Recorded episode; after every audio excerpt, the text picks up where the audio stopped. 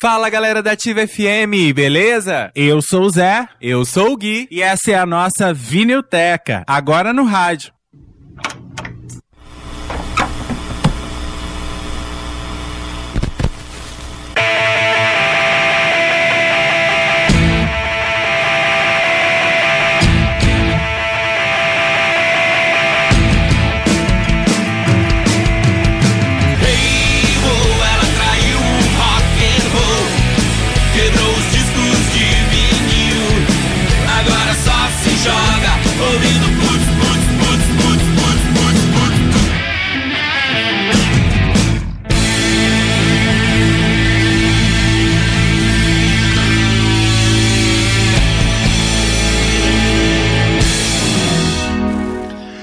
Muito boa noite, ativo ouvintes! Está começando a Vinilteca no rádio. Eu sou José Ono Júnior. E eu sou Gui Colpani. Boa noite! Muito boa noite para você que está sintonizado aqui na 87,9, a rádio jovem, moderna e popular. Boa noite para você também que está aí no ativa.vipfm.net, o nosso site, ou então no Radiosnet, ou qualquer aplicativo aí que transmita a nossa programação.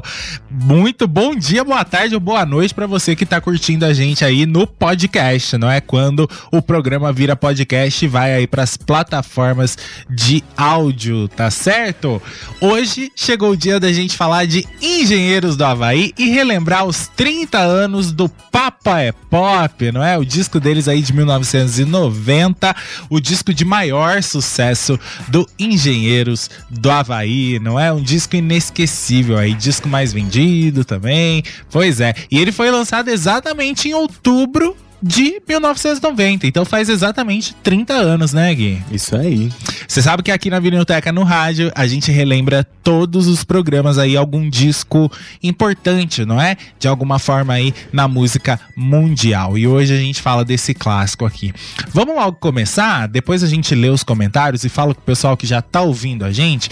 Olha só, na virada da década aí de 80 para 90, os engenheiros do Havaí estavam com prestígio lá em cima. Os caras estavam fazendo muito sucesso, né? Desde o segundo álbum de estúdio, A Revolta dos Dandes, de 1987, a popularidade do trio aí tava crescendo cada vez mais, né? A banda emplacava um sucesso atrás do outro, os discos estavam vendendo também, as apresentações começaram a ter plateias aí lotadas, né? Então, assim, os caras estavam ralando bastante, trabalhando bastante, mas estavam conquistando aí o seu público, né? A fase estava tão boa que em setembro de 1989 a banda fez quatro apresentações em Moscou, quando ainda era parte lá da União Soviética, né, Gui? Isso aí. No mesmo ano, em outubro de 1989, ou seja, um ano antes do Papa é Pop, é, o Engenheiros lançou o primeiro álbum gravado ao vivo, né? Que foi aí o Alívio Imediato. Pois é. Eles estavam fazendo muito sucesso, inclusive, com esse disco ao vivo aí também.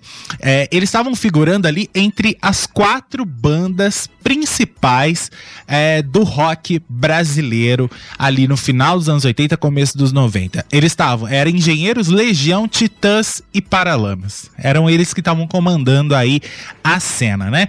Apesar da crítica não gostar muito do Engenheiros. Nunca gostou, na verdade, né?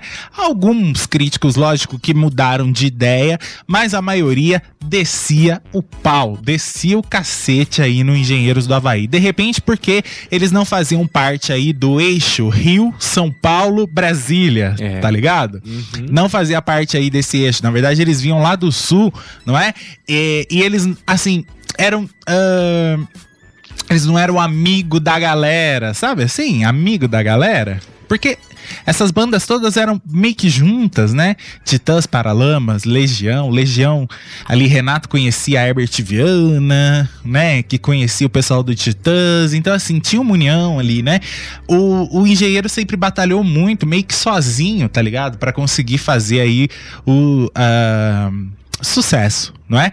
Muita gente criticava e a, a gente vai falar bastante sobre isso porque a crítica sempre teve um, um, um fator, foi, sempre foi um fator, de, a crítica ruim sempre foi um fator determinante na carreira do Engenheiros do Havaí, né? Tinha muita gente aí que não entendia muito o que, que os caras falavam, achavam os caras meio pretensiosos e tudo mais. E aí é, várias, várias, é, os caras não deixavam barato não, né? Humberto Gessinger respondia, então tinha atritos, né? Troca de farpas aí entre a banda e o pessoal aí, é, os críticos musicais, né? Que desciam cacete no Engenheiros. Pois é.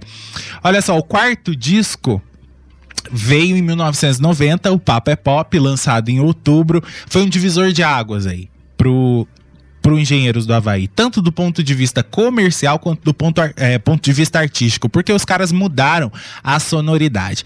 Pelo comercial, porque foi o disco mais vendido, né? Vocês vão ver o sucesso aí que o disco fez. Tem praticamente todas as músicas aqui desse disco fizeram sucesso. E o lado artístico, porque eles estavam mudando a sonoridade. Isso já era percebido no álbum ao vivo que eles tinham lançado em 1989, né? Que eles estavam pulando para uma veia mais rock progressivo, não é? E misturado ali com uma música pop, é, a música pop que é aquela música pop que a gente fala que, que agrada as grandes multidões, não é? É acessível para todo mundo, porque a música pop nada mais é do que isso. Pop de popular, mas no sentido de agradar todo mundo. Hoje, a nova música pop é o sertanejo. Sim. Não é? Universitário. Sertanejo, funk. Pois é, a nova música pop brasileira é o sertanejo, que é, um, uh, é uma música de fácil aceitação, a grande maioria das pessoas gosta e ouve pra caramba, então podemos dizer que eles são a, a nova música pop. Mas isso daí é uma outra história. O fato é que tinha um quê de pop aí nesse disco é, do do Engenheiros, afinal, o nome do disco é O Papo é Pop. Não é? é a Deriva e Alívio Imediato foram duas músicas aí em estúdio que foram gravadas para esse disco ao vivo, como se fosse bonus tracks ali. É, inclusive alguém falou ali, o Beto Rodrigues falou que ama essa música Alívio Imediato. Pois é, um dos maiores sucessos deles aí também e já mostrava para os fãs ali mais atentos que o negócio estava mudando né? Que eles estavam abandonando aquele rock folk que eles faziam nos discos anteriores e que eles iam partir para um outro negócio. Na gravação desse disco, foi o primeiro disco que a banda produziu, né? Foi uma autoprodução. Eles não tinham um produtor, eles mesmos que produziram aí. Eles estavam tocando muito bem, o Berton Gessinger estava brilhante aí nas composições e nos vocais, o Augusto Lix estava mandando ver na guitarra, né? Fazendo solo na guitarra como nunca, não é? Ele estava inclusive se tornando um dos maiores guitarristas aí do país. O Carlos Maltz também estava mandando ver na bateria eletrônica, né? Que seria um som fundamental para esse disco aí do Engenheiros do Havaí. O que mais que dá pra gente falar? Ah, a crítica. Os caras sempre pegaram aí referências literárias, né? Citações literárias para incluir nas músicas, né? A gente falou já de A Revolta dos Dantes, é cheio de, de, de citações literárias. Os caras iam pegar coisas de Jean-Paul Sartre, né? É, esse aqui, o Albert Camus, é isso? Camus. Camus. É, Camus. Camus. Albert Camus.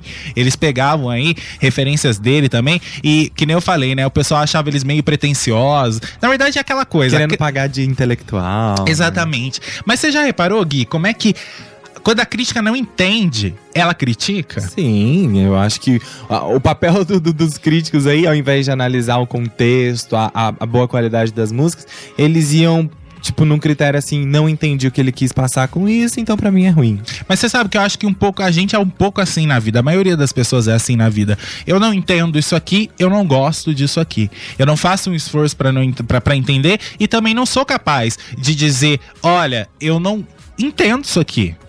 Né? E a gente não é obrigado a entender tudo, né? Tem, por exemplo, certas poesias que a gente vai ler, certos movimentos literários que a gente vai ler que a gente não entende, que é difícil, né? Então não tem problema nenhum falar, nossa, isso aqui é difícil pra mim, É. não é? Então, é, geralmente quando a gente não entende, a gente fala que a gente não gosta.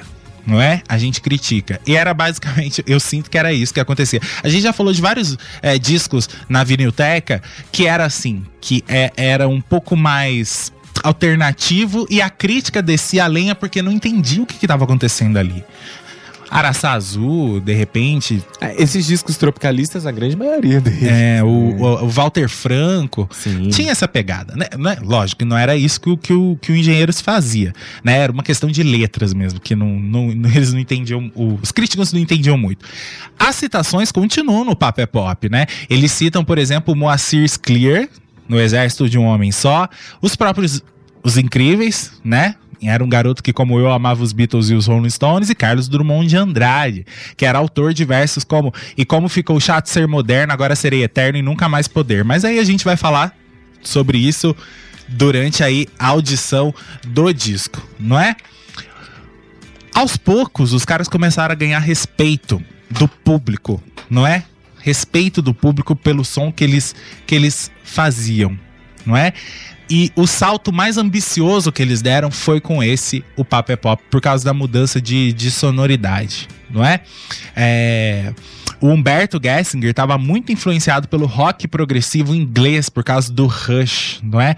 É, então, assim, o teclado, o baixo, aquele conceito de power trio também é, pegou aí no Humberto Gessinger e nesse disco. É, ela apare- isso aí aparece muito forte. É, tem uma crítica que a gente pegou aqui falando assim que foi o disco mais audacioso do Engenheiros, porque se eles dessem errado com esse disco, a banda acabava. Porque o público já estava acostumado com uma sonoridade até agora, né? Pois é, que eles foram com passos lentos conquistando o espaço até chegar naquele momento. E de repente, se os caras mudam tudo, né? E ainda com a crítica a, a desfavor deles, poderia ser um tiro no pé, não é? Mas deu muito certo. Graças a Deus. É. Vamos lá já ouvir a primeira música, Gui? Vamos, concordo em gênero, número e grau. Então tá, falamos bastante, já vamos ouvir a primeira música, depois a gente vai retornando na história. Vamos começar com o Exército de um Homem Só, um, porque tem uma versão 2 que aparece também mais pra frente. Vamos ouvir. Somos um exército, um exército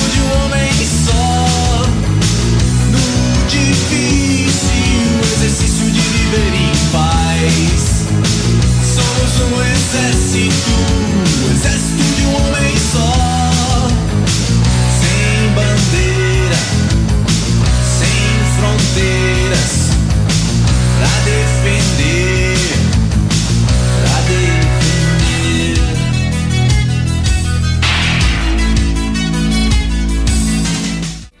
Eita! Musicão, né? Que solo de guitarra, hein? Não é? Muito Chama bom. muita atenção aí, um belo trabalho do Leaks. Essa música, uma coisa engraçada antes da gente começar a falar da música, é, e legal, é que esse disco do, do Engenheiros, ele, os lados dele ganharam nomes, né? O lado A era chamado de o lado Papa e o lado B de o lado pop. Então, a música que abria o lado papa do disco era exatamente o Exército de um Homem Só, um, né? Música inspirada aí no romance de Moacir Clear, é o Exército chamado Exército de um Homem Só, também lançado no ano de 1973. A É, vale lembrar que o Moacir Scler é gaúcho, né? Escritor Sim. gaúcho. É, essa música a banda dedicou aí especialmente é, pro Matthias Russ, né, um piloto alemão que em maio de 1987, com 18 anos de idade, invadiu o espaço aéreo da União Soviética é, com um avião e pousou em plena praça vermelha de Moscou, né? Isso aí é um dos grandes marcos é, da história e aí eles resolveram homenagear esse momento.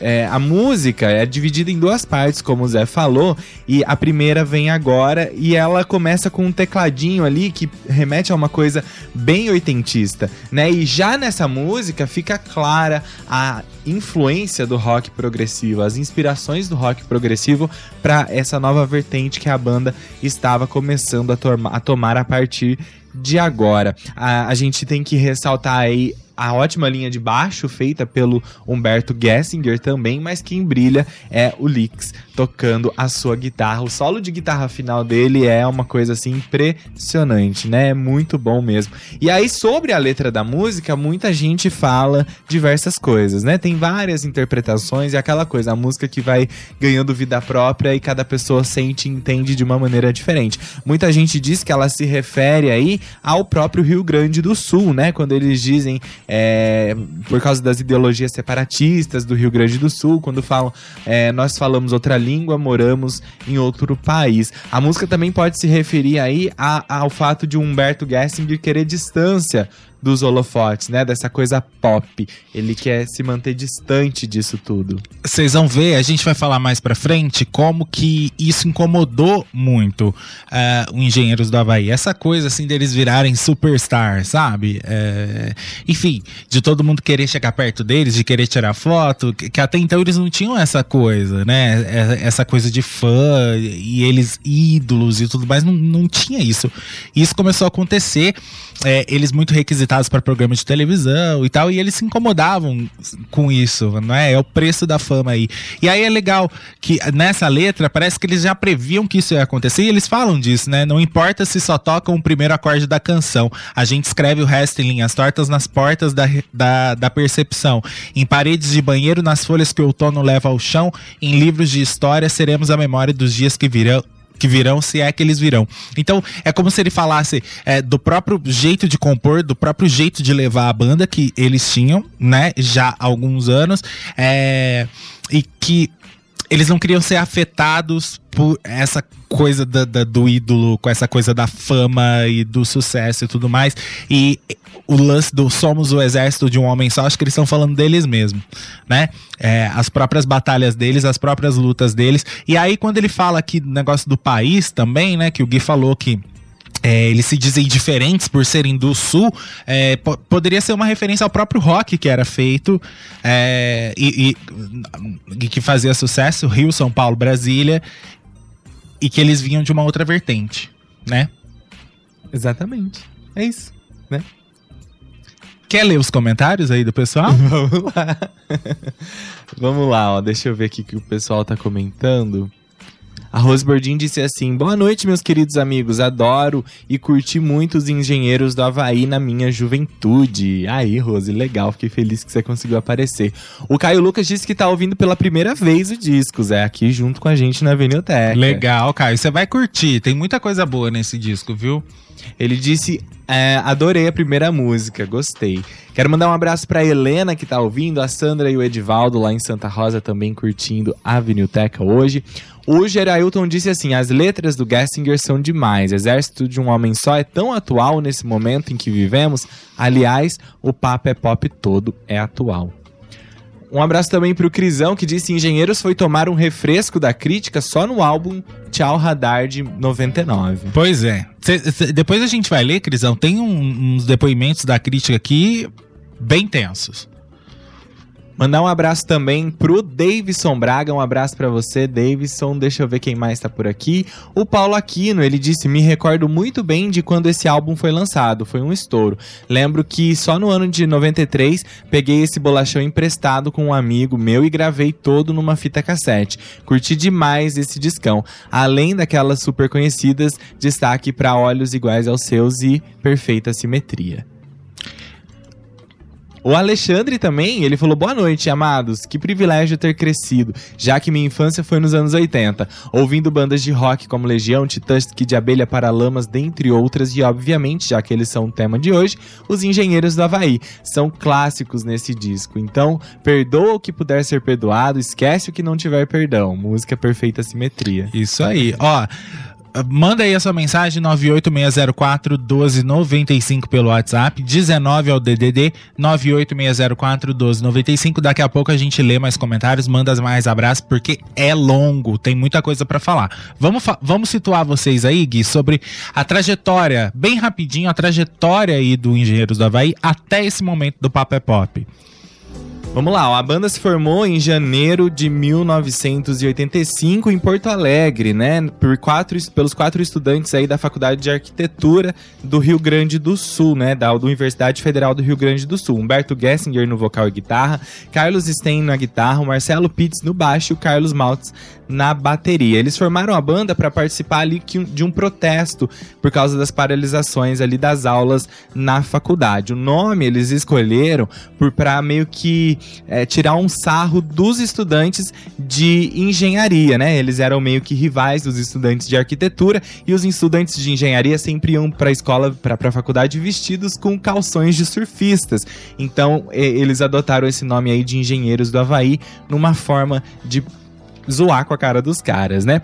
É, então, a partir desse primeiro show que eles fizeram em 11 de janeiro de 85 lá na faculdade, eles começaram a se apresentar em vários outros lugares até receberem uma proposta para participar de uma coletânea chamada Rock Grande do Sul, lançada em 1985. Depois disso, é, o Carlos Stein acabou fazendo uma viagem e ficou impossibilitado de continuar no grupo. Depois da saída dele, É, mais tarde ele iria integrar o Nenhum de Nós. A banda aí também muito famosa do rock. Depois dessa saída dele, eles gravaram o primeiro álbum, Longe Demais das Capitais, no ano de 1986, que tinha lá a clássica música, por exemplo, Toda Forma de Amor, né? Que foi até. Toda forma de poder. Toda forma de poder. Toda forma de amor é do Lulu. Sim, perdão. Que foi até tema da novela Hipertensão, lá da Rede Globo, né? E teve também outras músicas aí que entraram em trilha sonora da própria Record. Da Globo. Trilha sonora da Globo, hipertensão, toda forma de poder. E também Toda Forma de Poder fez parte de Vitória da TV Record. Ah, tá bom, tá certo. Antes de começar as gravações aí do segundo disco, Marcelo Pitts acabou saindo da banda. O, o Humberto Gessinger assumiu então o baixo e o guitarrista Augusto Lix, né, acabou entrando aí pra formação. É, então, aí eles lançaram o álbum Revolta dos Dandes em 1987, né? O clássico álbum, a gente falou até lá no canal, se vocês quiserem procurar depois pra assistir também, o vídeo continua por lá. Aí, esse foi um dos grandes momentos aí da banda. Eles começaram a fazer grandes shows para grandes plateias, é, em grandes estádios, né? Começaram a lotar estádios exatamente, né? O primeiro desses shows aí foi realizado entre 14 e 11 de junho de 19... e 17 de junho de 1987 no Festival Alternativa Nativa, né? Os caras estavam já na, começando a surfar aí na crista na onda. Depois do Revolta dos Dantes veio o álbum Ouça o que eu digo, não ouça ninguém de 1988. E esse disco foi ali o que marcou a saída do Engenheiros do Havaí de Porto Alegre, né, para morar no Rio de Janeiro. Aí eles lançaram o álbum Alívio Imediato em 1989, que foi o primeiro registro ao vivo já lançado pela banda e na sequência viria o Papo é Pop. Vamos lá falar da próxima música, que é, é, Eu era um garoto que, como eu, amava os Beatles e os Rolling Stones. Olha só que história doida. É, em 1989, estava tendo eleições presidenciais. E o pessoal do Engenheiros tinha ah, uma ah, predileção pelo Leonel Brizola. Porque ele era meio que ah, o, o candidato da esquerda, tá ligado? Eles gostavam aí do, do, do que ele falava e tudo mais, a ideia do socialismo que ele pregava. É, a, re- a reafirmação de valores nacionais próprios e tudo mais. Então, assim, eles, eles seguiam o ideal aí do Leonel Brizola. Lembra, né? Tava concorrendo Leonel Brizola, tava concorrendo também o Collor, Lula também, né? Tem aquela história do, do famoso debate, né? Que a Globo meio que manipulou pro Collor, Collor ganhar, enfim. Tem toda essa história.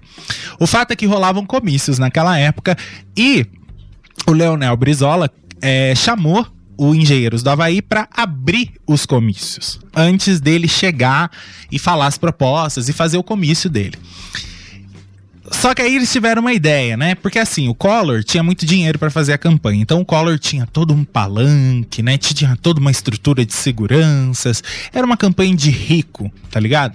Já o Leonel Brizola fazia quase que um negócio meio mambembe na época. Sabe, é, tinha um palquinho meio ruinzinho, não tinha segurança, é, era tudo meio artesanal, sabe? Era uma campanha com pouco recurso. E aí, é, o Engenheiros do Havaí cantavam antes dele chegar. Eles, o pessoal do, do, do, do comitê, né? Do Leonel Brizola teve uma ideia. Para engrandecer um pouco a campanha, né? Aquele comício que tava tão pobrinho por causa da estrutura. Falou assim: olha, o Leonel Brizola vai vir do fundo, ele vai vir do fundo onde estão as pessoas, vai passar pelo meio das pessoas, e aí ele vai subir no palco e vai começar a, a dar as palavras. Enquanto o Engenheiros tocava, né? Eles paravam de tocar assim que o, que o, que o Leonel Brizola subia no palco.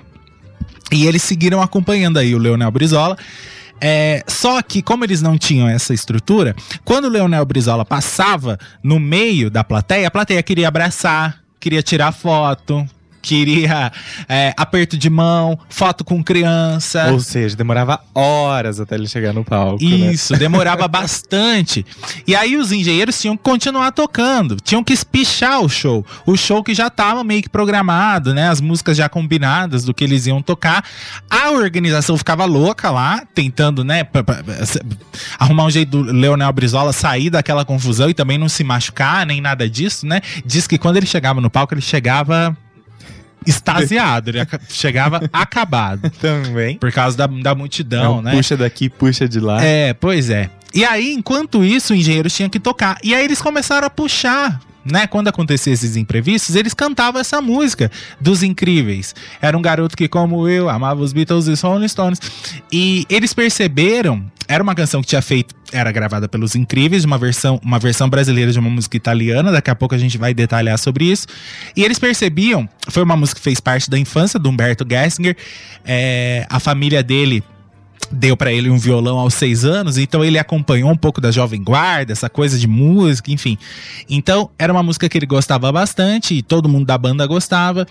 Então ele começou a cantar e aí ele percebeu que a plateia gostava deles fazendo aquele som. Né? Gostava de fazer aquele, deles fazendo aquele som. E como eles estavam procurando uma sonoridade mais pop, eles resolveram regravar a música. Né? E ela foi lançada antes até do Papo é Pop. Né? Um pouquinho antes ela já foi lançada aí num compacto. É, e ajudou aí a, a- a divulgar ainda mais o disco Papo é Pop que vinha logo em seguida, né? Foi assim a história da música. Vamos ouvir? Aí depois o Gui vai contar mais detalhes dela pra vocês. Essa é clássica, hein? Essa aqui todo mundo sabe. Pelo menos o tá tá tá tá tá. o-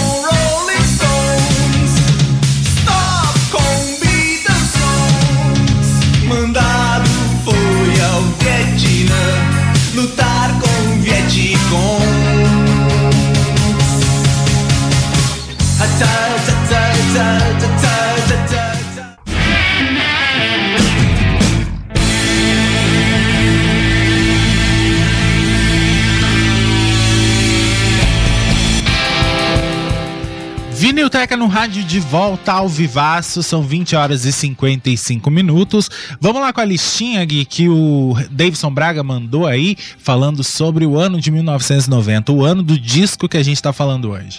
Ano da reunificação da Alemanha, que antes da queda do Muro de Berlim era dividida em Alemanha Oriental e Alemanha Ocidental. Ano em que a seleção alemã ganhou a Copa da Itália. Ano da Guerra do Golfo Pérsico. Ano do filme Ghost, do outro lado da vida, um grande sucesso nos cinemas. E foi o ano em que faleceram Cazuza Zacarias, o ator Rex Harrison e o guitarrista Steve Ray Vaughan. Isso aí. Vamos lá falar então de Era um Garoto que, como eu, amava os Beatles e os Rolling Stones. Continuar falando dela. Além da versão aí dos Engenheiros da Havaí, tem a versão também muito conhecida de uma outra banda chamada Os Incríveis, né? Que vem lá da época da Jovem Guarda. A música foi gravada por eles em 1967 é, pro álbum Para os Jovens que Amam os Beatles, os Rolling Stones e os, e os Incríveis. Essa música também era uma versão. Uma versão em português, é, composta aí em português pelo Brancato Júnior, né? Que na época era empresário dos Incríveis, de uma canção italiana que se chamava Que era un ragazzo che como me amava e Beatles e Rolling Stones. Ó, fiz até um sotaque italiano. Foi composta, composta por Franco Migliatti e Mauro Luizini e gravada por Gianni Morandi em 1966, um ano antes da versão em português dos Incríveis. A letra dessa música fala sobre a guerra do Vietnã, né? É, de um jovem aí que é convocado para a guerra e ele acaba perdendo a sua juventude, o seu futuro na música e também aí a, a- a sua própria vida na guerra, né? Porque tem até um trecho da letra que fala é, ao seu país não voltará pois está morto no Vietnã. A música faz uma forte crítica é, e, e repulsa também dos jovens à guerra que acontecia naquele momento. A gente viu isso acontecer muito é, nos anos 60, também na década de 70 até 1975, quando a guerra acabou, né? Vários artistas aí unidos pelo fim da guerra do Vietnã, inclusive John Lennon, Yoko, sempre lutando contra isso. E o mundo inteiro assistiu sempre, né? Jovens sendo tirados do- dos seus sonhos e das suas vidas para lutarem numa guerra que não é necessariamente deles, não é? Vamos lembrar que Humberto Gessinger sempre foi muito fã dos Incríveis, então esse é mais um motivo ainda para a música fazer parte do, do filme, é, do, do- disco deles. É, é legal porque no, no refrão, né, quando eles mencionam aí a música dos Be o nome da banda dos Beatles e também dos Rolling Stones, tocam duas músicas incidentais, da- respectivamente aí das bandas, né? Under the Thumb com os dos Rolling Stones e dos Beatles a música incidental é Here Comes the Sun. Isso eu acho muito interessante também dessa versão dos Engenheiros do Havaí, que acabou se tornando uma versão mais encorpada, uma versão mais robusta da música, né? Tem ali o solo do Augusto Lix mais uma vez dominando a música e tocando em um trecho o hino da independência do Brasil, que também já havia sido gravado pelos incríveis. Então é mais uma referência aos incríveis na letra da música e uma con- contextualização ali do Brasil, porque tem um determinado momento em que se ouve um locutor dizendo o nome do nosso país na música, dizendo Brasil, Brasil. É, enfim, é, a música traz aí também esse essas melodias e essa pegada mais forte dessa versão, né? E se tornou aí muito famosa, muito conhecida pelos engenheiros do Havaí. O Humberto Gessinger disse em entrevista que a banda gravou a música pois os incríveis eram menosprezados na Jovem Guarda, que era menosprezada pela MPB. E conseguiam viver à margem da crítica, né? Sobre os engenheiros serem amados pelo público e odiados pela crítica. Então, ah, o engenheiro se sentiu um pouco. ah, é, pa- parecido com eles nesse sentido aí. Do público abraçar e a crítica detonar. Mas vamos lembrar aí que os incríveis estavam do lado da ditadura militar, né? Pois é. Gravaram vários temas aí, é, ufanistas, né? Inclusive, Eu Te Amo, Meu Brasil, Eu Te Amo. Foram eles que gravaram, né? Que era um, um tema totalmente ufanista aí na, na época da ditadura enfim, que celebrava o quanto que o Brasil estava bem sobre o comando dos militares e toda aquela história que a gente já falou bastante aqui em outros episódios da Vinilteca. É isso? É isso. Vamos falar de Lulu Santos? Olha só essa história do Lulu, gente. Estamos moldando o Papo é Pop aos poucos, né? Falamos aí da música dos Incríveis, agora vamos falar do Papo é Pop e do porquê do pop nesse disco e porquê da mudança de sonoridade. Lulu Santos é muito importante, tanto que ele é citado aí no encarte do álbum, né?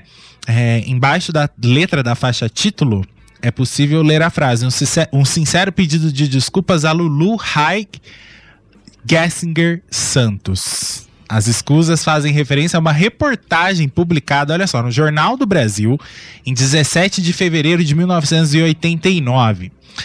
O Engenheiros do Havaí deu uma entrevista e aí Humberto Gessinger citou o Lulu Santos. Citou da, da seguinte maneira, abre aspas. Existem entertainers e grupos que querem acrescentar uma existência abaixo das luzes do palco. Na primeira classificação, seriam os enten- entertainers, que são caras simplesmente que trabalham com entretenimento, nas, nas palavras dele. Na primeira classificação se enquadram David Copperfield, o Silvio Santos, o Lulu Santos. e na segunda, lembra que ele falou? Acrescentar uma existência abaixo das luzes do palco, ou seja, acrescentar alguma coisa pro ouvinte. Na segunda estamos nós e muitas bandas como o Ira, a Legião e o Paralamas. Disse aí Humberto Gessinger na matéria. Né, intitulada como Engenheiros, é, Engenheiros Demolidores, a reportagem destacava a frase do Humberto Gessinger logo na linha de apoio, né? Dizia assim: os Dantes Gaúchos estreiam um turnê nacional. ah, e dizem que não são ente- ente- entertainers. É difícil falar essa, essa palavra. Que não são ente- entertainers como Silvio e Lulu Santos. Essas palavras do Humberto Gessinger não pegaram nada bem. Nada bem. O Lulu deve ter ficado muito puto. E ficou, né? Com essa história de ter sido chamado de enter- entertainer. O cara aí que promove o entretenimento. Primeiro que ele era comparado ao ilusionista David Copperfield e também ao Silvio Santos, que lembra? Foi quase candidato a presidente do Brasil em 1989, não é? Só não foi porque a candidatura foi impugnada e tudo mais. Então, e não era. O Silvio Santos não era bem visto, nem hoje, né? Bem visto aí pela ala esquerda, a, a ala é, progressista, na verdade, aí, dos artistas, não é? Pois é, a mesma reportagem tinha um quadro embaixo, isso era o pior, com opiniões de outros artistas sobre o Engenheiros do Havaí. E tinha um depoimento do Lulu elogiando o grupo. Meu Deus. Ele dizia: o trabalho deles é muito positivo. Ouvi uma canção nas rádios e gostei. Só não sei o nome porque não tenho acompanhado o grupo de perto. Tenho a maior simpatia pelo Humberto. Ele sempre foi gentil comigo e eu já anunciei numa entrevista anterior a minha ida à estreia do show, né? De Ouça o que eu digo, não ouça ninguém, é, no Rio. Dizia aí o Lulu Santos. Então, Lulu demonstrava admiração pelo Engenheiros e Engenheiros demonstrava é, desprezo pela obra de Lulu Santos e o comparava com ah, o entretenimento pão e circo que fazia Silvio Santos e David Copperfield. Ah, cadê aqui? Em entrevista para a Folha de São Paulo no dia 1 de outubro de 1990, Gessinger contou que Lulu Santos ligou para casa dele e o chamou de nazista. O que explica o High Gessinger. High de High Hitler, sabe? A saudação nazista. Então, High Gessinger do pedido de desculpas em O Papo é Pop, no encarte. Fiquei chateado, não queria polemizar com ele. É uma pessoa que eu admiro. Na minha cabeça, ser ente- entertainer não é pejorativo, disse o Gessinger, que ele não estava querendo ofender o Lulu com essas palavras, né? O episódio com Lulu Santos pode ser lido como algo bem mais rico do que uma discussão entre músicos de egos inflados. Por quê? Isso foi determinante também é, para Humberto Gessinger e a banda criar toda a, a história do Papé Pop, porque era um disco.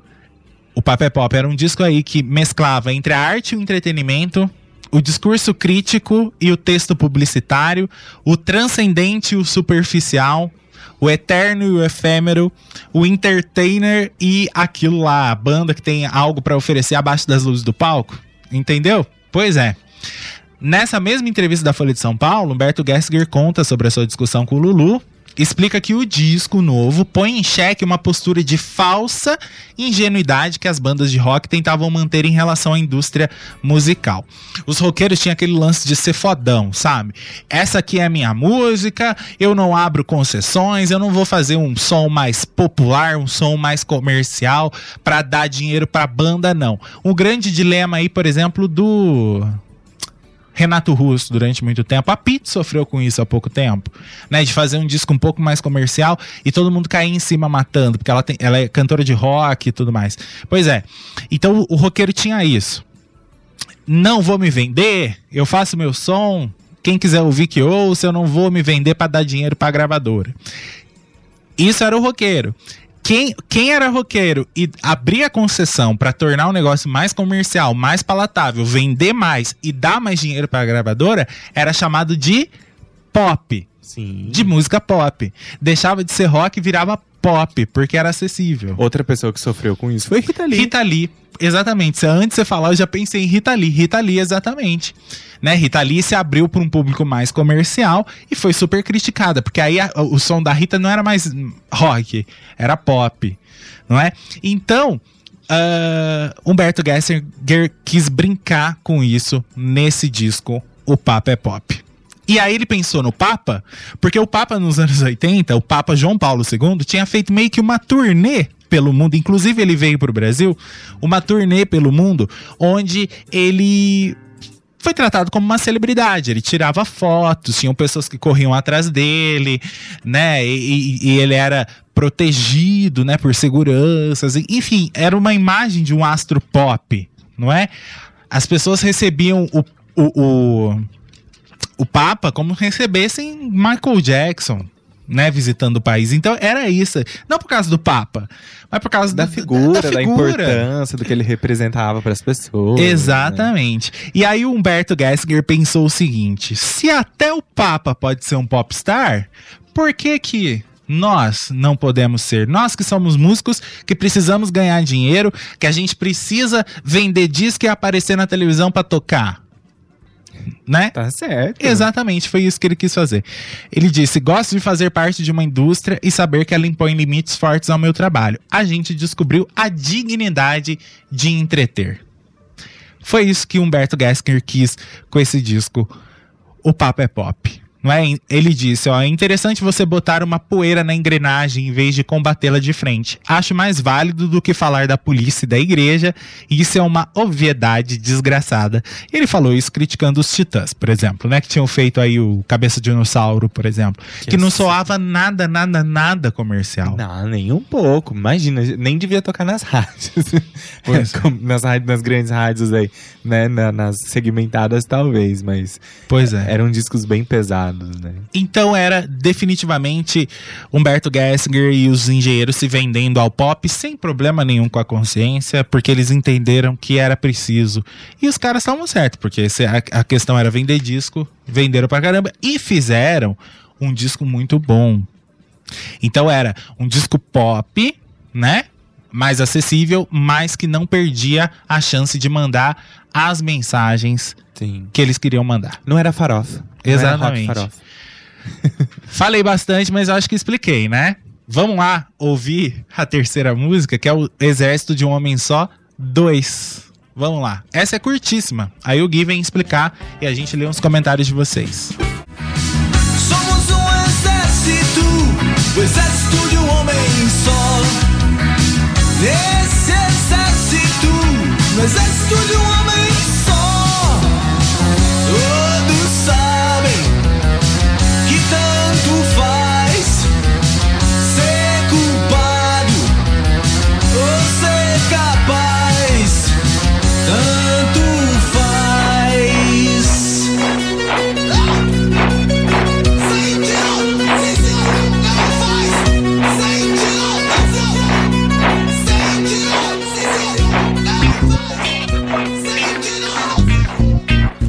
Cara, o mais bacana disso é esse final, né, Gui? Sentido! Sim, senhor! Não faz sentido! Pois é, exatamente. Como se dissesse que não faz sentido a música ter uma segunda parte. Não é? Pois é. Mas faz Ou sentido. toda um pouco. autoridade aí também. Também. É. Mas ela faz um pouco de sentido porque ela vem logo em sequência a.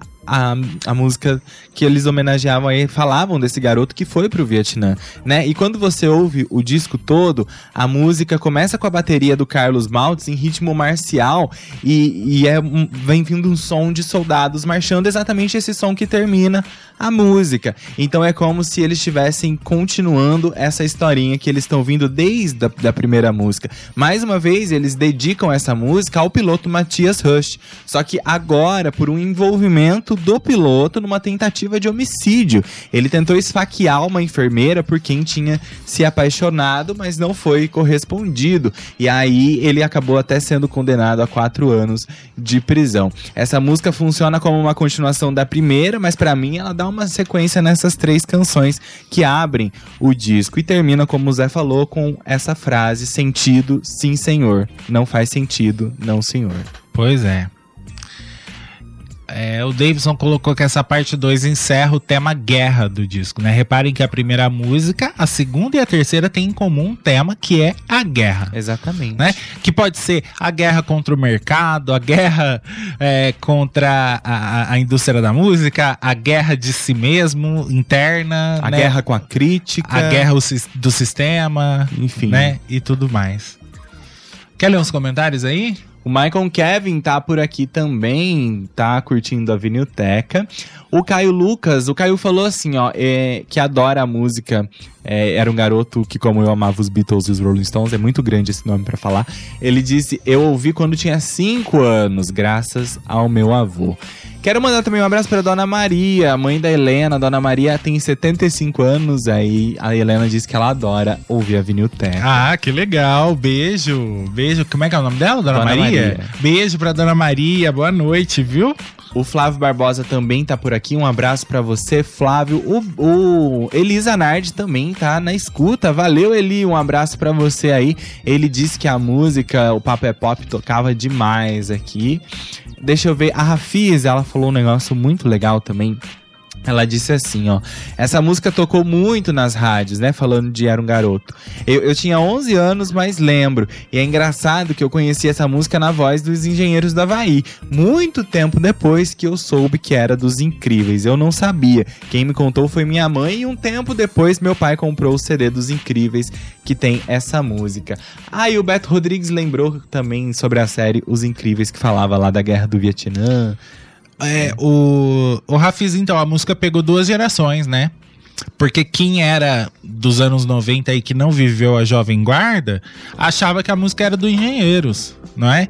E foi super bem aceita, né? E quem já conhecia da época da Jovem Guarda gostou da regravação, né? E hoje, quando se vai ouvir essa música, se ouve a versão do Engenheiros. Virou meio que a versão definitiva pra música. Pois né? é. Com todo o respeito que a gente tem que ter a versão Teve outra gravação dela Ah, também. tá, tá, tá, que eu tá. vou- não vou nem mencionar. KLB gravou. Foi, KLB. Nunca ouvi.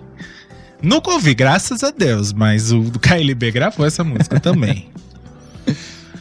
É, o que, que a gente faz? Vai pro intervalo, ouve a próxima música? Quer ouvir a próxima já? Vamos, já vamos ouvir. Vamos ouvir então a próxima, aí a gente já volta. Nunca mais poder. É isso, né? Isso. Bora lá. Todo mundo é moderno, todo mundo é eterno. Da boca pra fora, do fundo do coração.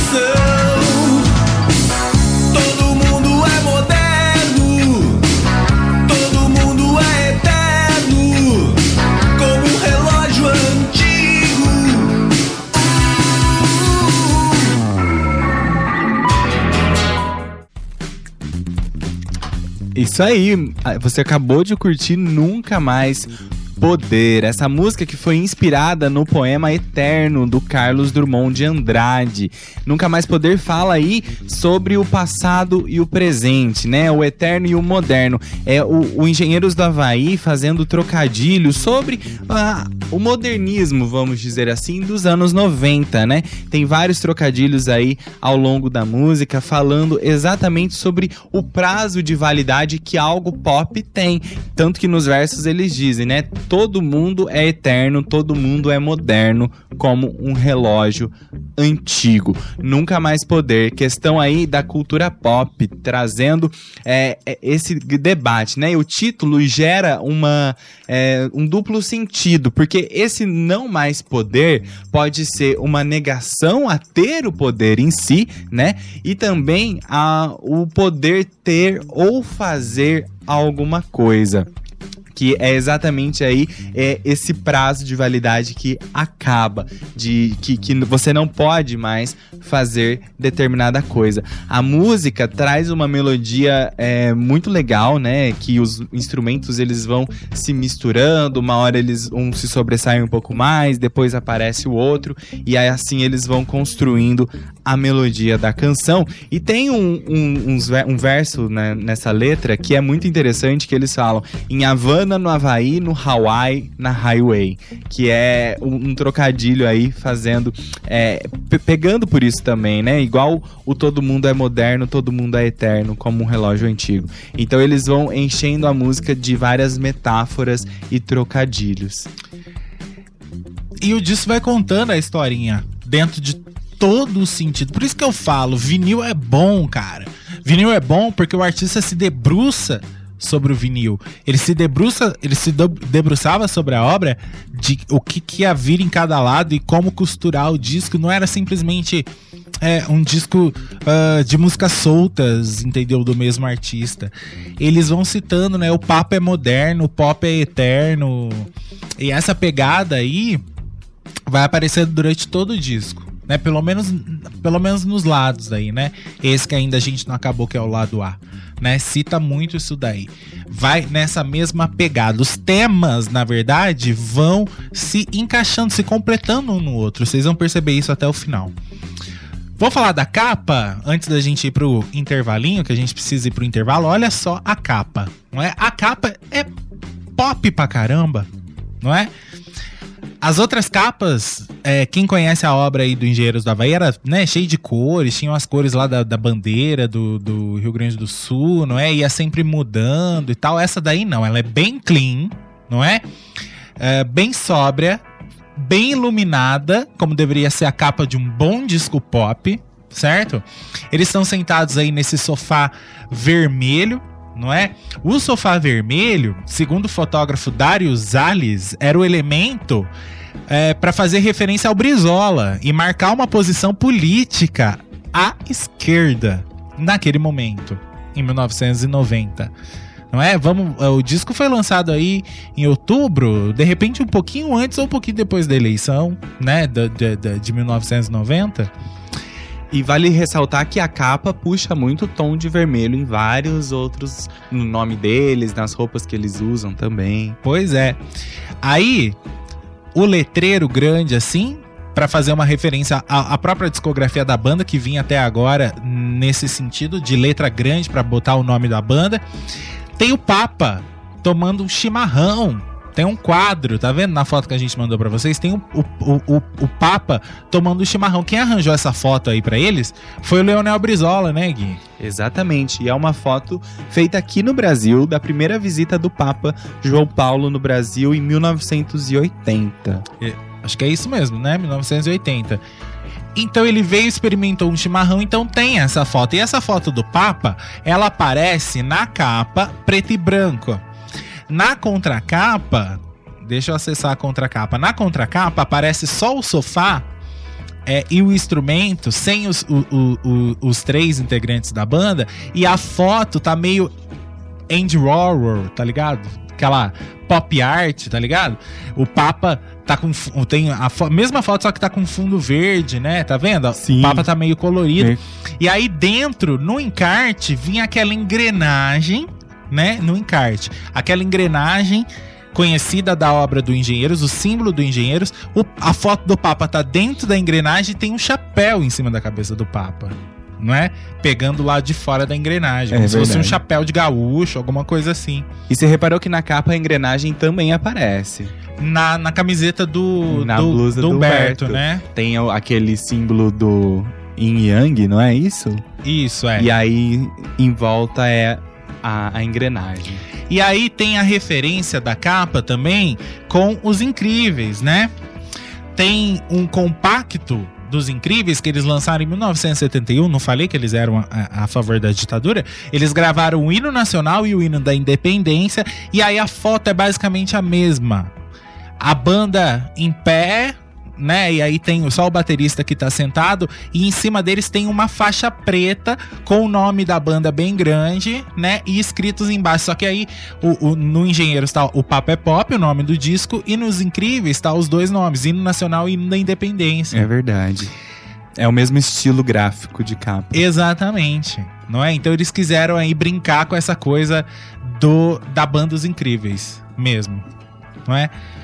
Legal, né? Muito legal essa. A, a- Eles sempre foram muito bons pra criar. Eles sempre foram muito bons pra criar arte gráfica, projeto gráfico do disco deles. Eles sempre pensavam muito. Não era qualquer coisa, não. Muito legal mesmo. Todas as referências que aparecem aí na capa do disco. Agora sim a gente vai pro intervalinho. Aí daqui a pouco a gente volta, continua ouvindo o disco. Falei, tem bastante história pra contar. Tem muita história ainda pra contar pra vocês. Vamos lá.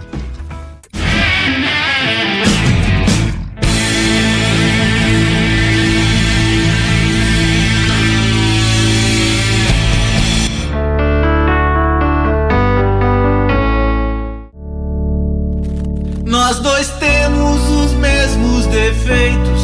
Sabemos tudo a nosso respeito. Somos suspeitos de um perfeito. Mas crimes perfeitos não deixam suspeitos. Pra ser sincero, não espero de você mais do que educação. Beijo sem paixão. Crime sem castigo, aperto de mãos, apenas bons amigos. Ixi, som de- pesado, né? De tirar o fôlego, né? Ó, deixa eu só atualizar vocês sobre uma coisinha aqui. A foto ah, do Papa, ela foi tirada pelo fotógrafo Carlos Contursi em 1980, exatamente quando Paulo, é, quando Paulo, quando o Papa João Paulo II visitou o Brasil pela primeira vez. Ele passou pelas principais capitais brasileiras, entre elas Porto Alegre, onde ele foi fotografado tomando chimarrão com chapéu de gaúcho na cabeça. Quem cedeu essa foto aí pra eles foi o Leonel Brizola, como a gente contou. É, para colaborar, na verdade, hoje, né, na história assim, pra colaborar com essa história de Papa Pop, Papa Popstar, lembra que em 1981, numa das andanças aí pelo mundo, o Papa sofreu um atentado. Não é a tiros, quase morreu. Em 19 isso em no- 81. Em 1980, quem sofreu o atentado foi John Lennon, que não teve a mesma sorte. John Lennon era um popstar que foi abatido a tiros aí, né? Por um um, extremista, enfim, um fã. E o Papa se colocou na, na. A vida fez o Papa se colocar na mesma posição de popstar em 81, mas graças a Deus aí, né? Deu tudo certo. Vamos lá, pra ser sincero, fala dela, Gui? Essa balada romântica que eu tenho certeza que embalou muitos corações. A Rose Bordin falou que gosta muito dessa música. Realmente é uma música muito bonita, é um dos hits mais famosos aí do Engenheiros do Havaí. E ela já traz Humberto Gessinger tocando o teclado, o piano Rhodes, né, o teclado elétrico, que a partir de agora você vai ouvir bastante no, no disco, nesse disco também, em toda a obra aí do Engenheiros do Havaí, né, o- o- o o piano Rhodes, que é muito característico da sonoridade do rock progressivo, né? A gente vê isso acontecendo em vários discos de rock progressivo. Mutantes, quando adotou essa no- essa nova pegada, utilizavam muito o piano Rhodes.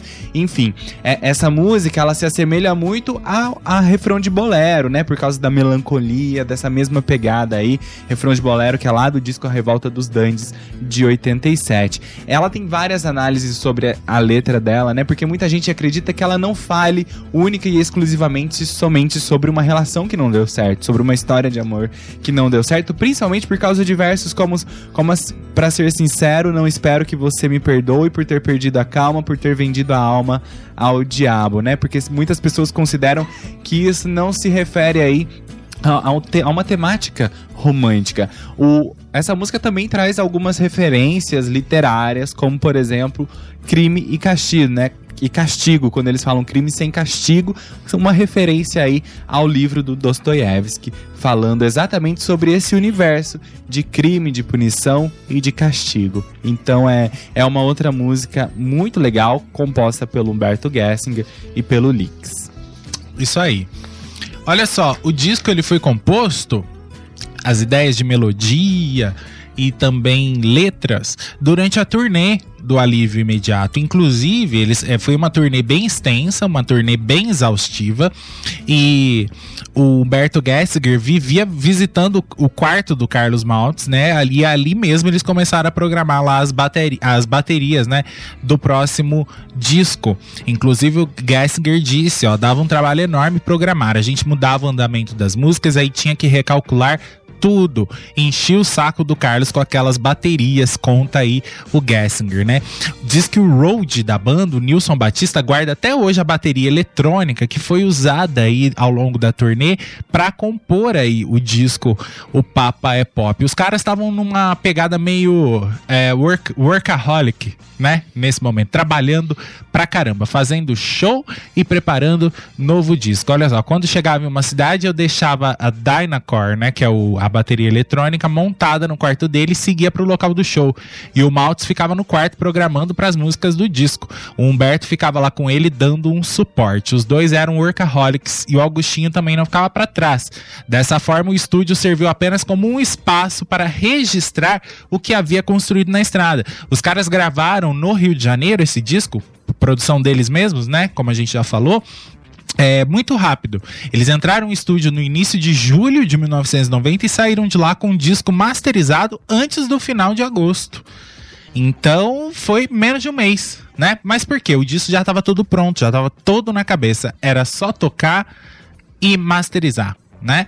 Tem outra coisa, ó, Gessinger e Maltz já não gravavam mais baixo e bateria ao mesmo tempo, como nos discos anteriores, até porque as baterias ouvidas no disco são as eletrônicas programadas na estrada, né? Nas gravações, os integrantes do grupo pouco se encontravam, sabia? O dia era dividido em três turnos. Cada um dos músicos assumia um horário. Então Gessinger chegava depois de Maltz e antes de Leaks, e o que possibilitava que ele que conversasse com cada um deles durante o breve período de entrada ou saída, tendo maior controle sobre o processo. Que doideira. Pois é. Eu não ia gostar, ia gostar de fazer todo mundo junto, a galera junta, né? Mas era assim que eles gostavam de, de trabalhar e eles trabalhariam assim nos próximos dias também. Mas dá para entender, né? Porque aí cada um faz seu trabalho tranquilo, sem ninguém ficar enchendo a paciência naquele momento. Então você vai lá e trabalha, porque aí gera menos briga também. É, mas eles tinham total liberdade, viu, no estúdio. Inclusive diz aqui, Humberto podia dar as cartas, mas cada um gravava como queria. Então na hora de gravar, cada um punha a sua personalidade, personalidade e aquilo que pensava sobre o disco, né? Maltz usou os equipamentos e desenvolveu o trabalho como achava melhor. É, o Augustinho aí também conta o Cássio Araújo, o único road aí da gravação. É... Olha só, apesar do Gessinger exercer uma influência maior sobre os discos gravados no Rio, como o Maltz já disse anteriormente, vinha com uma fita com as demos, com a ideia toda de como tinham que ser os arranjos. Também havia espaço para o inusitado e para a criatividade. Então eram três mentes pensantes que trabalhavam separadamente no estúdio para um bem comum, que era o disco, né? É, quase todas as baterias aí do Papa é Pop são eletrônicas, mas eles usavam uma tecnologia que permitia ajustar diferentes timbres, o que permitia várias experimentações no estúdio, cada um foi fazendo um pouco a sua parte, não é? Vamos para a próxima já? Vamos, vamos curtir a próxima música, Olhos Iguais aos Seus. Exatamente, essa aqui encerra o lado Papa, Isso. que é o lado A, não é? Então vamos lá. Vamos que temos estrada pela frente. Vocês já perceberam que hoje vai passar das 10, né? vai passar, certeza.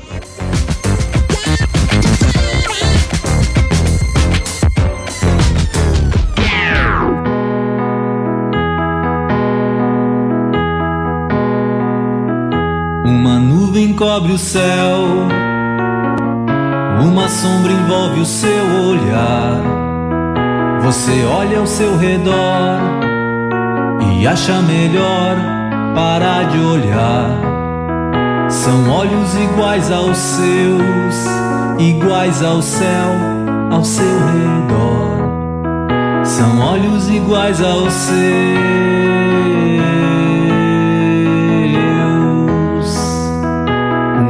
Nuvem cobre o céu, uma sombra envolve o seu olhar. Você olha ao seu redor e acha melhor parar de olhar.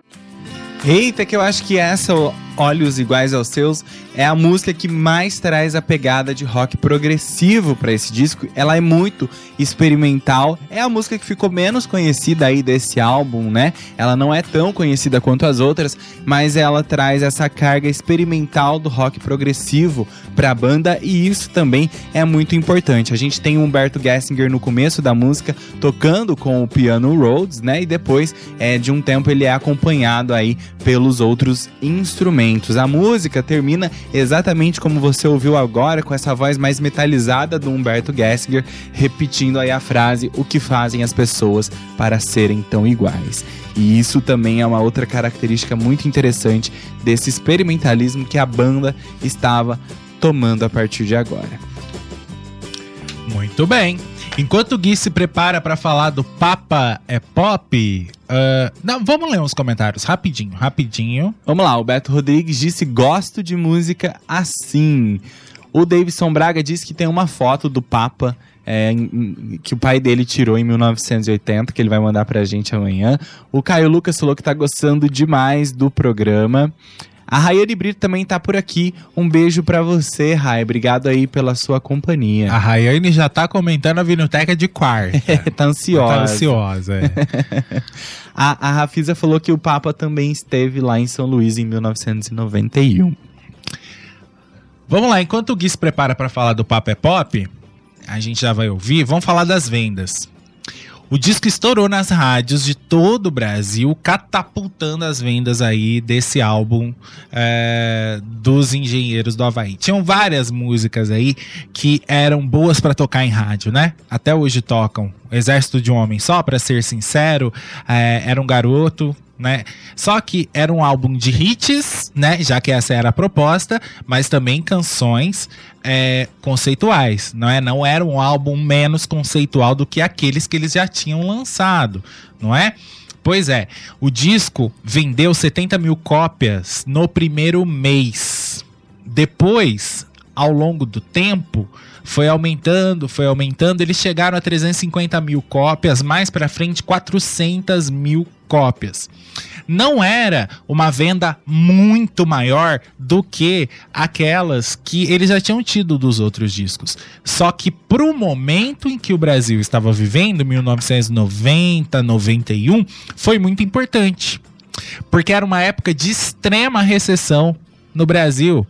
Porque Plano Collor né, o Brasil estava passando pela pior recessão econômica da sua história por causa do Plano Collor, o programa criado para controlar a inflação que confiscou a poupança da população, né, e foi responsável pela falência de muita gente, não é? Inclusive teve, vocês sabem, tem muita gente que cometeu até suicídio nessa época porque perdeu todo o dinheiro, né, e o dinheiro que tinha ficou confiscado. Tem gente que aí que nem né, ainda hoje não recebeu esse dinheiro, né? Eu acho que nem vai receber. Pois é. é. Então, nesse momento de crise econômica, onde não se tinha dinheiro para comprar disco e tudo mais, as pessoas não tinham esse dinheiro, eles estavam vendendo 300 mil cópias, 400 mil cópias. Então isso fez com que o disco é, fosse muito visado aí como o disco mais vendido da carreira. Foi, mas nesse momento é, foi mais. De repente, assim, se esse disco tivesse lançado há uns dois anos atrás, com essa venda, não, se, não significaria muita coisa para os engenheiros, mas para aquele momento foi. 1990 foi um ano também onde Legião, Titãs e Paralamas não lançaram LP. O máximo que saiu ali é, tem até aqui, ó, na calada da noite do Barão, e o Vivo do Lobão. Foram dois discos aí de rock, né, que poderiam se equiparar aí com Engenheiros. Então, as outras é, os, as outras bandas aí por causa da recessão, lembra? Renato Russo ficou putíssimo nessa época, né? Sim, Porque ele eles... chegou a perder dinheiro. Foi muito, né? A Legião fazia show e não recebia né, vendia disco e, não, e, e o, o, o, dinheiro do disco, do último disco aí, ficou confiscado, né? O, o Renato perdeu, então eles estavam bem putos nessa época. Todo mundo tava puto. Tanto que o Música para Acampamentos foi lançado por causa disso, para ver se eles arrecadavam uma grana para fazer o próximo disco. Foi, né? exatamente, foi isso que aconteceu. Pra vocês terem uma noção, ó. Três anos antes, a Legião tinha conseguido disco de diamante por um milhão de cópias do Que País é Esse? Os Titãs ganhavam disco duplo de platina pelas 650 mil cópias do Jesus Não Tem Dentes no País dos Banguelas. Então, 400 mil cópias não era muito. Era muito pro momento de recessão econômica que o Brasil estava vivendo. Inclusive, tem até uma fala aqui do Humberto Gessinger sobre essa situação. Ó, uh, a água baixou, aí pintou essa ilha dos engenheiros. Quando houve aquele lance do Collor acabar com a economia do país, todo mundo que dependia de grana para rolar som e das grandes gravadoras se fu. E a gente, como tem uma base de fãs grande, grande circulação, se manteve. O Papa é Pop vendeu só um pouco mais que os outros discos do Engenheiros. O que aconteceu é que 300 mil que há um tempo atrás era legalzinho, legal, ficou sendo foda em 1990. Me lembro de andar pelos corredores da gravadora e os técnicos de som me agradecerem por ter salvado o ano deles por um volume de venda que dois anos atrás não seria grande coisa. Ele disse: não se trata de falsa modéstia, né? Ele disse: no entanto, a ampliação da venda aí do, é, dos engenheiros em um momento de crise atestava a fidelidade do seu público, apesar de ter como efeito colateral, a exposição avassaladora da banda é, é, é, alçada aí a grandes ídolos, o que incomodava bastante o Humberto Gessinger. Não é? Tem uma biografia isso do Engenheiros do Havaí e, e tem uns depoimentos muito legais, umas histórias muito legais aí sobre o disco, inclusive estão se baseando nessa biografia deles também para fazer o programa de hoje. Tá certo? É, vamos lá, ouvir o Papo é Pop? Quer falar dela antes? Vamos falar dela antes já. Ó. O Papo é Pop, composta aí pelo Humberto Gessinger. A, essa música é interessante porque a gente consegue perceber que a banda tava em sintonia total. Todos os instrumentos instrumentais estão perfeitos nessa canção. É, e ela se tornou um hit no Brasil inteiro, exatamente por conseguir misturar de maneira perfeita o rock e o pop. A letra da música fala sobre o consumismo, o imediatismo da mídia, do mundo moderno, onde tudo e qualquer coisa era motivo para se virar um produto comercial. Tudo virava marketing, né? Desde uma camiseta a uma tentativa de assassinato, como que aconteceu com o Papa João Paulo II. A letra dessa música fala sobre também o sensacionalismo da mídia e qualquer coisa que eles podiam dar qualquer notícia sem perdoar exatamente ninguém, nem mesmo o próprio Papa. É, eles também citam aí os Beatles fazendo mais uma crítica à mídia, quando eles dizem, mas afinal, o que é rock and roll? Os óculos de John ou o olhar de Paul, querendo dizer que a mídia é, não tratava o conteúdo, né, o lance artístico, mas sim a imagem, que eles eram muito mais ligados à imagem do artista do que ao conteúdo que o artista poderia oferecer. Mas mesmo com todas essas críticas à mídia em geral, a música foi muito executada no Brasil e é legal porque ela traz aí uma participação super importante dos Golden Boys, um grupo vocal lá que fez muito sucesso na Jovem Guarda, que vira e mexe era é, convocado ali para fazer vocais em, em diversos discos de outros artistas. Eles aparecem nessa música também. Deixa eu falar uma coisa, você falou aí sobre essa crítica que tem na letra, é, mas ela vinha ali embrulhada num refrão extremamente pegajoso, que até quem não entendia nada da letra curtiu, gostava Exatamente. de cantar, não é? E enfim, e canta até hoje, certo? É, vamos falar um pouquinho desse lance da mídia. Eu acho que a gente tem um exemplo muito claro aqui no Brasil, um, um exemplo que nem é tão antigo assim. É, lembra da história da Eloy do Lindenberg? Sim, lembro. Acho que todo mundo lembra dessa história, não é? Ele que sequestrou a, a, namorada, se trancou com ela na casa e tinha a amiga da namorada também. ele ficou dias, uma semana, sete dias, né, com a menina lá dentro. E vocês lembram o que, que a mídia fez com esse caso? A mídia transformou aquilo numa, numa novela, num, né? Exatamente. A gente lembra da Sônia Abrão no programa dela fazendo uma chamada, uma ligação pro bandido. Lembra disso? A, a, maneira como isso foi tratado na televisão? Pois é. Eram capítulos de novela, imperdíveis, né? Só que no, no, no, nos programas policiais. Então é isso que a mídia faz A Rafisa falou uma coisa muito legal aqui, ó, que ela é, não podemos esquecer que em 1990 o rock tinha perdido muito espaço. 1990 foi o ano da lambada e também da consagração da música sertaneja. Anos depois veio o axé e o pagode. Pois é, Engenheiro estava concorrendo com a crise, né, né, Rafisa? Com a crise econômica, plano Collor e todos esses sons aí que estavam invadindo já os anos 90. O começo dos anos 90 já estava bem prejudicado pro rock no mundo inteiro, na verdade. Não é? Que o negócio começou a degringolar no mundo inteiro. Mas aqui no Brasil, então, nem se fala. Mesmo assim, os caras venderam 400 mil cópias. Vamos ouvir o Papo é Pop. Gente, eu tô gostando muito desse papo todo. gostando muito, mesmo, desse papo. Vamos lá. Uh, deixa eu achar. Cadê a música aqui? Tá aqui. Vamos lá. Todo mundo tá revendo que nunca foi visto. Tá na cara, tá na capa da revista.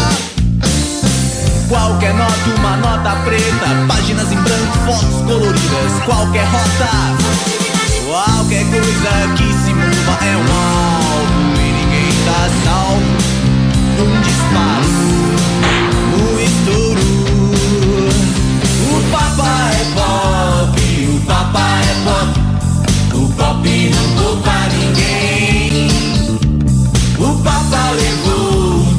Tiro a queima-roupa. O pop não poupa ninguém. Cara, dá vontade de ouvir de novo, né? É muito Dá. bom. Você podia encerrar o programa com ela. Ah, a gente vai encerrar com uma outra aí. ah, não, bota outra e bota essa de novo, por favor. Pode ser, ué. muito bom. O que mais? É, quer ler os comentários aí? Flávio Barbosa disse assim: ainda sobre essa do rock, a Globo fez até especial com os engenheiros. O Beto Rodrigues disse: é, Vinilteca é história. O Davidson Braga tá falando que a música aí do, do Golden que tem a- o vocal do Golden Boys, ele sempre achou que era um coro feminino. Isso, é. O Papo é Pop tem um coro, vocês ouviram aí, com o Golden Boys, né? Os veteranos do Golden Boys aí, que foi um grupo vocal que fez muito sucesso na Jovem Guarda e que também é, foi muito solicitado para fazer vocais de apoio nas gravações de diversos artistas, assim como Renato e seus Blue Caps, né? Faziam aí coro. é, Os caras estavam querendo homena- homenagear a Jovem Guarda, né? Dois, dois, dois hits aí com uma influência forte da Jovem Guarda. Era um garoto e, e essa aí, A com vocal. Perdão. A Cida Nogueira disse: como sempre, está um arraso os comentários de vocês e o programa está ao máximo. Parabéns. Obrigado, vocês." Cida. Tá uma energia muito legal aqui, viu? De vocês pra gente, da gente pra vocês. Tô gostando. Vamos lá pra próxima? Bora. Essa aqui, Guilherme, você vai amar. Você vai gostar. Bora. Quer falar dela primeiro? Vamos Quer ouvir ouvir? primeiro. Vamos ouvir? Essa daqui, deixa eu pegar ela aqui. Fala o nome aí dela. A violência travestida faz seu trotuar. Exatamente. Essa daqui é longa, ó. Ela tem 6 minutos e 50. E ela vai tendo várias fases, a música. Ouve aí, é muito bom. Tudo que ele deixou foi uma carta de amor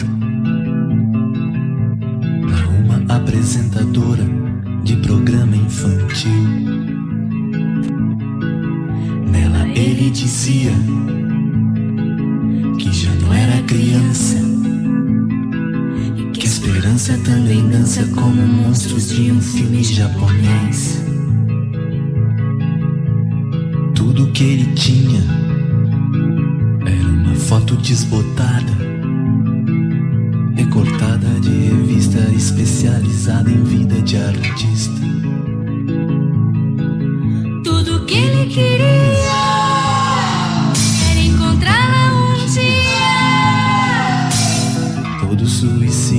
acredita na vida depois da morte.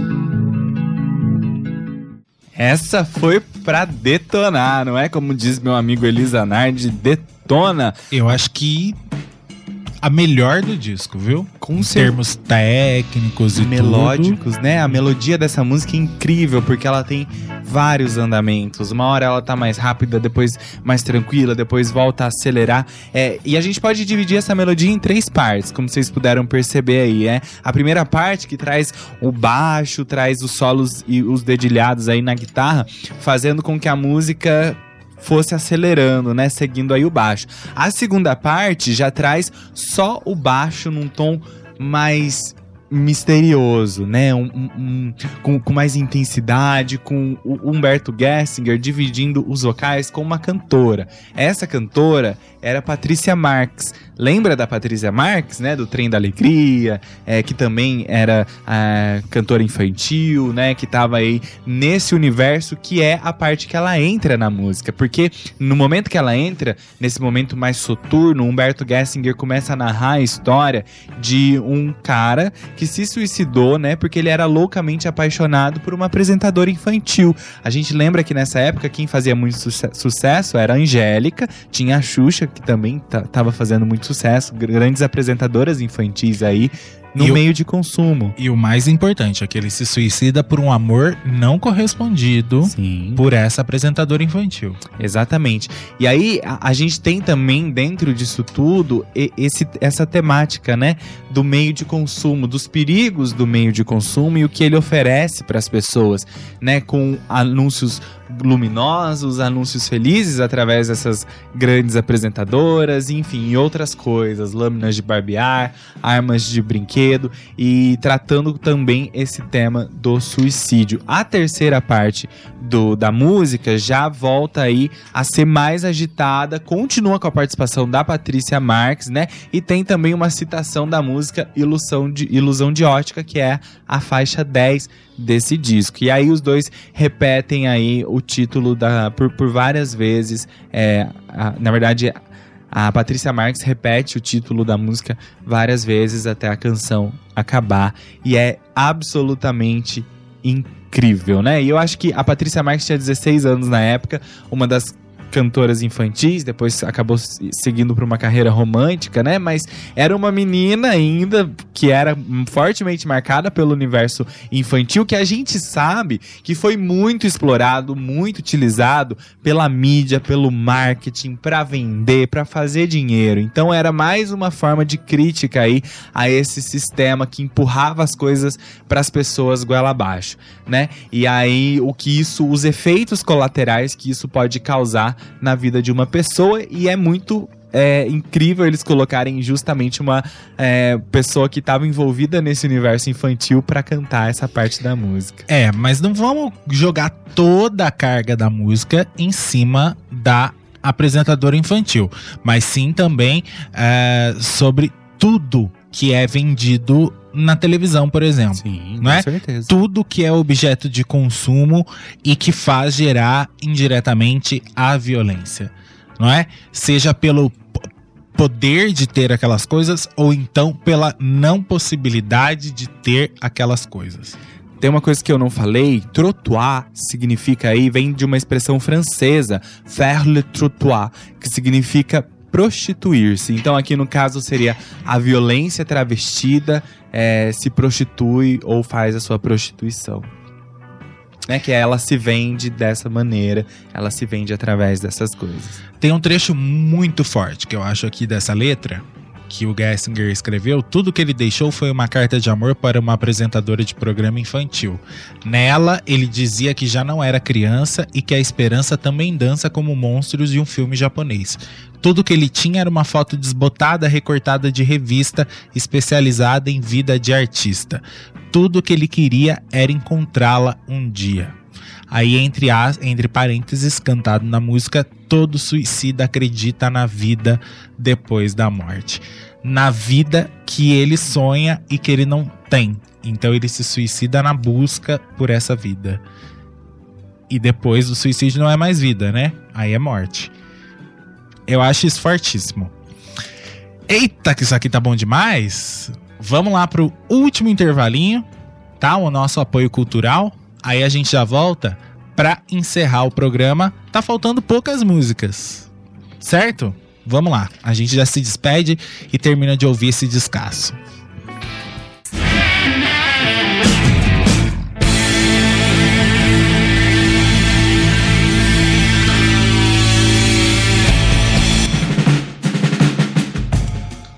Bora acordar, meu povo! Rosbordim, Cida Nogueira, já são 10 e 26 Sandra, vamos acordar, minha gente. Estamos quase acabando.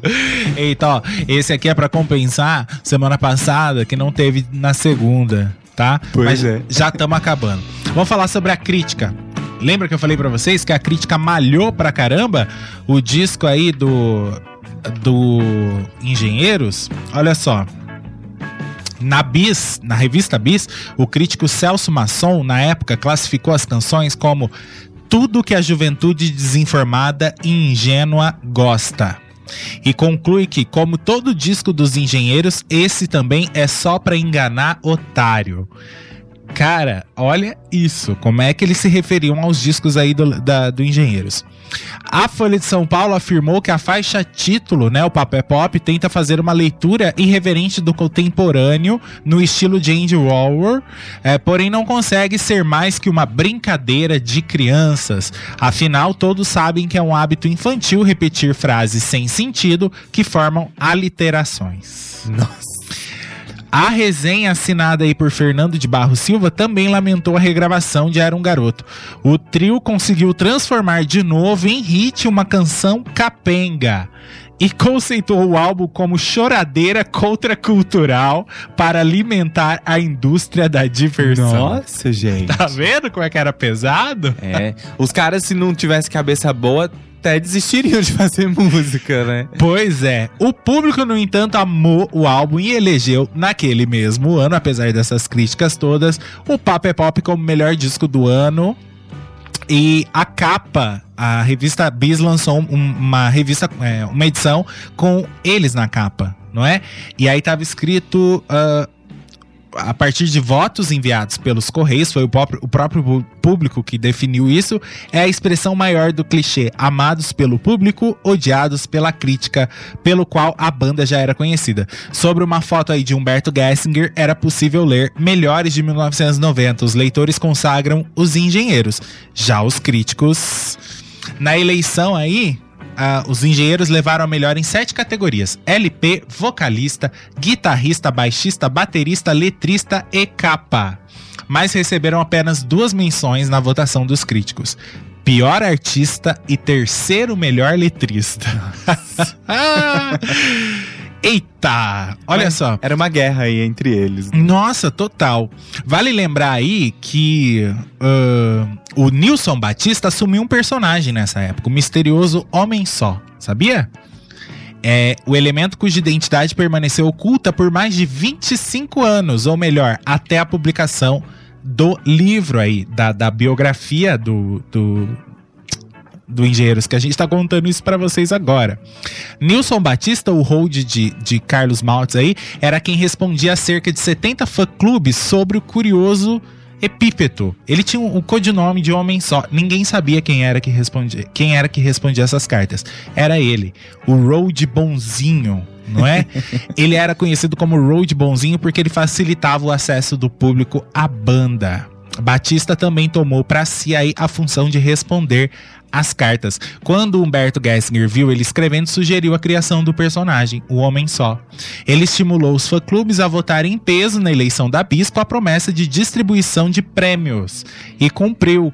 Né? O rateio dos troféus aí se deu por uma promoção. Para ganhar é fácil, basta enviar quantas cartas puderem. O clube com maior número de contribuições leva a fatura, cartas para o homem só explicou Nilson Batista em carta escrita à mão xerocada e enviada aos clubes. Pois é. Que legal. Legal, né, essa história? É, no, no encarte é possível ler uma mensagem que, embora permita diferentes interpretações, fazia uma referência clara apenas para os, os admiradores mais dedicados. Esse disco é dedicado ao homem só, seja ele quem for, esteja onde estiver. Nilson Batista era o cara. Vamos ouvir a próxima? Bora. Aí a gente volta pra comentar. Prestem atenção nessa, que essa também é incrível. A letra é incrível, a melhor letra, eu acho. Anoiteceu em Porto Alegre. Na escuridão, a luz vermelha do Walkman. Sobre edifícios, a luz vermelha avisa aviões. Nas esquinas que passaram, nas esquinas que virão.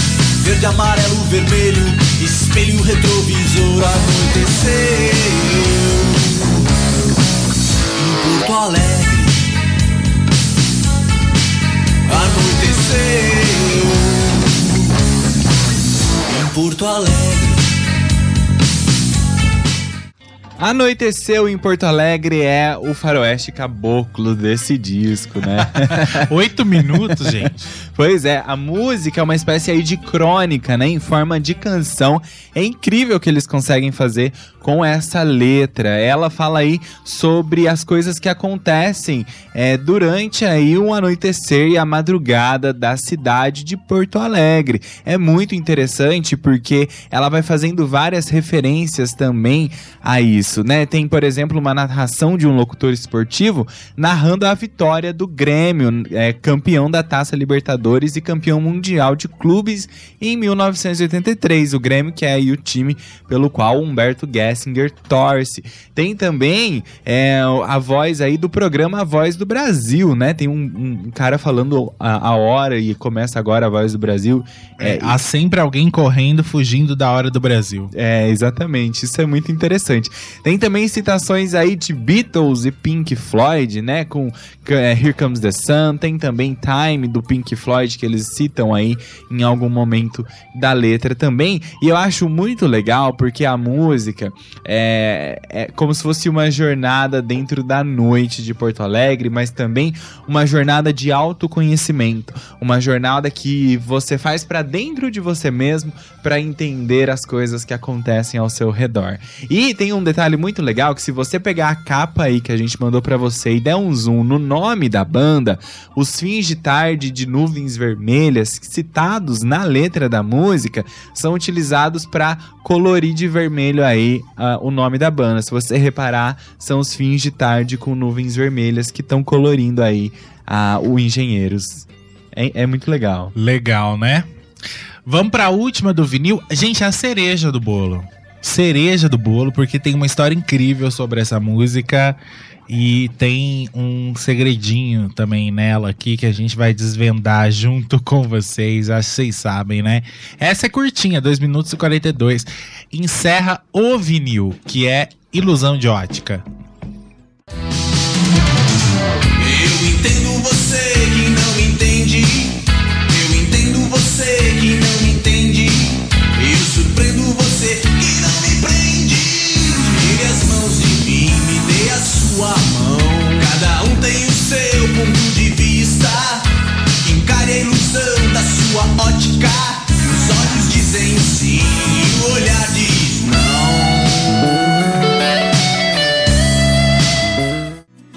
Tá aí, a última do disco do vinil é Ilusão de Ótica, né? Que eu acho que fala sobre diferentes pontos de vista de ver a mesma coisa, né? E aí eu digo uma coisa e você não me entende, eu entendo você que não me entende. É. é O Flávio Barbosa até disse: Eu entendo você que não me entende. A melhor resposta que o Gessinger podia é, dar está nessa canção. Exatamente. Sou cego, não nego, enxergo quando puder, só vejo obscuro objeto, desejo indireto. Será que você me entende?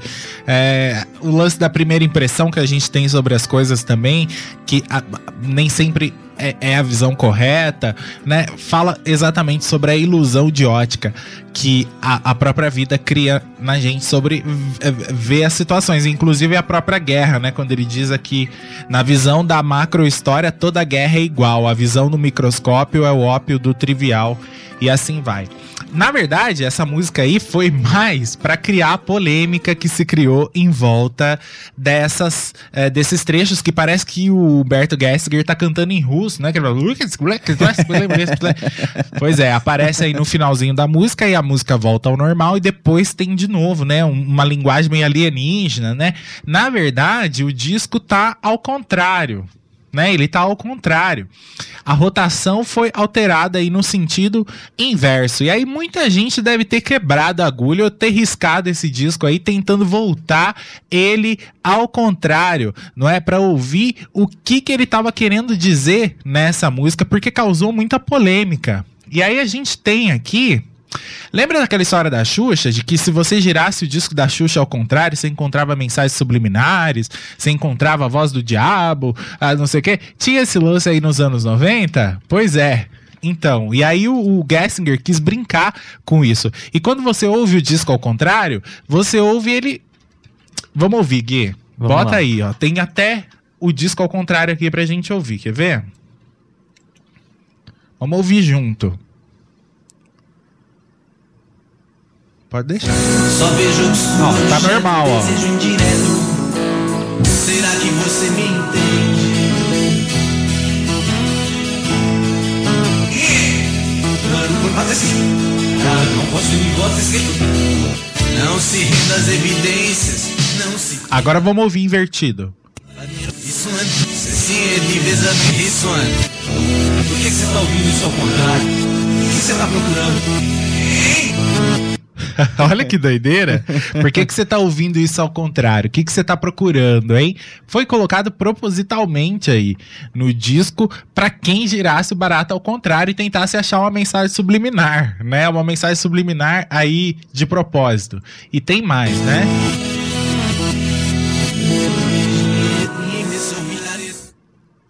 Tá, agora vamos ouvir a outra parte.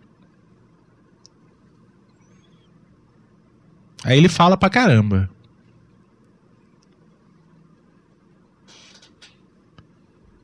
Vamos lá. Não se renda às evidências, não se prenda à primeira impressão.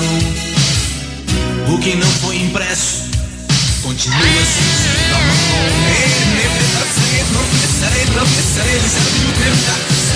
da mão.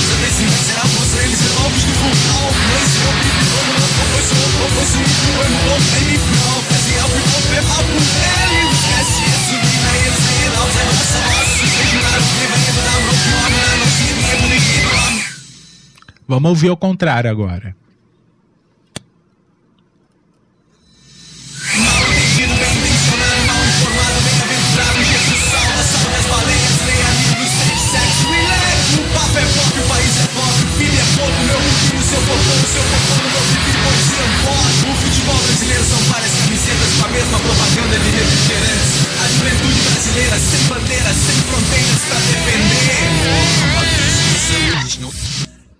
Vocês viram que doideira isso? Gente, muito, muita doideira, né? Olha só, ele fala mal entendido, bem intencionado, mal informado, bem-aventurado. Jesus salva, salve as baleias, leia livros, safe sex, é, relax, o papo é pop, o país é pobre, o PIB é pouco, poesia é um porre, o futebol brasileiro são várias camisetas com a mesma propaganda de refrigerantes, a juventude brasileira sem bandeiras, sem fronteiras pra defender. Fora o meu popô no seu pipi, meu pipi no seu popô.